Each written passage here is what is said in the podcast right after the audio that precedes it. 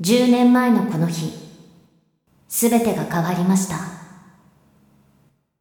明日もずっと続いていくと思っていた日常は、あっけなく崩れ去ってしまいました。真珠、エーリオリア様の暴走。大地が割れ、家が倒れ、水が干上がり、すべてが炎に包まれました。死者13,752名。行方不明者2833名。その中に私の父と母、そしてたくさんの友達が含まれています。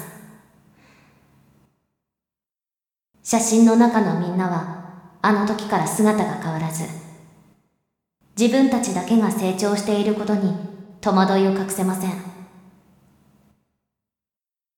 どうして自分たちだけが生き残ってしまったのか。そのことを考える日々は少なくありません。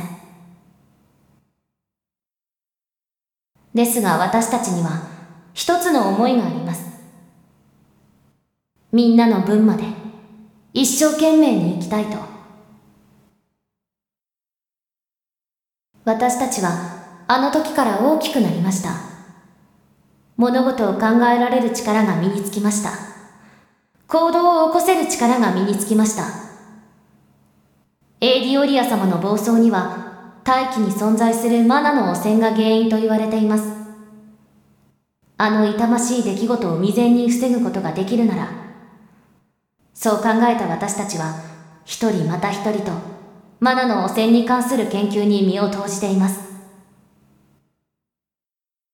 また、あの日の出来事を風化させないために、各地で講演を続けています。もしまた同じことが起こったとしても、その被害をできるだけ食い止めたい。その思いはいつまでも消えることはありません。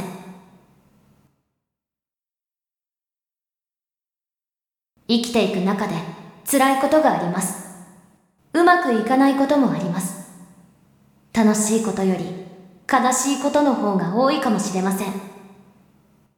けれど私たちは生きていかなければと思います。それがみんなへの手向けになると信じています。すべてを変えた10年前のこの日、私たちは絶対に忘れません。黙祷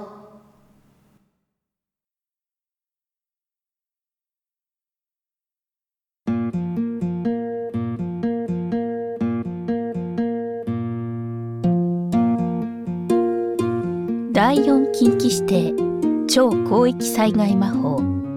通称リノルベード。それがこの地方アルスエンダ王国北部に位置するエイメルナに壊滅的な最悪を呼んだ。真珠エーディオリアは巨大も巨大雲を突き抜けるほどの大樹である。遥か太古の時から休むことなく、汚れたマナを浄化し続け、地方一帯を緑豊かな肥沃の地へと変えていた。まるで地上の楽園である。この地を訪れた旅人は、皆そのように称賛した。この一本の木は、神が下界に授けた贈り物である。信仰が生まれ、町ができ、国となるまでに、そう大きな時間はかからなかった。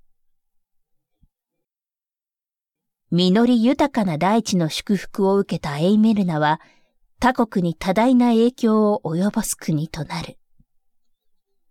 そして、それを面白く思わない者が出るのは、避けることのできない必然であった。工作はつつがなく進められた。エイメルナに患者を送り込み、何十年もかけて政治に食い込んでいく。エーディオリア周辺の生態調査と称して、魔法発動のための人払いができた頃には、もう、悲劇に向かう一本道を転がり始めていた。加えて、エイメルナの森林を伐採し、魔法を乱発することで、マナの汚染が進められた。これにより、後になってマナの汚染が災害の原因であると、もっともらしく言うことができる。予想される被害は甚大なものであるということは、誰の目から見ても明らかだった。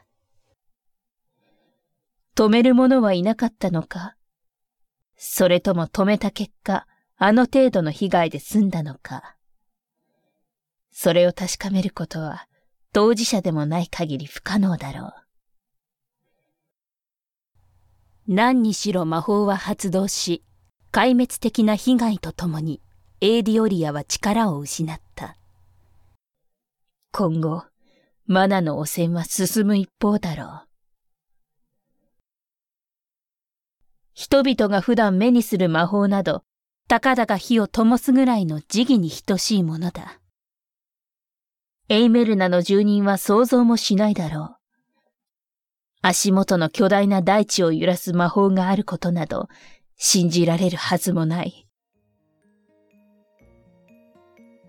こうして、かつて賢者が軍隊から小さな農村を守るために編み出した対軍魔法は、あまりにも多くの人の人生を変えたのであった。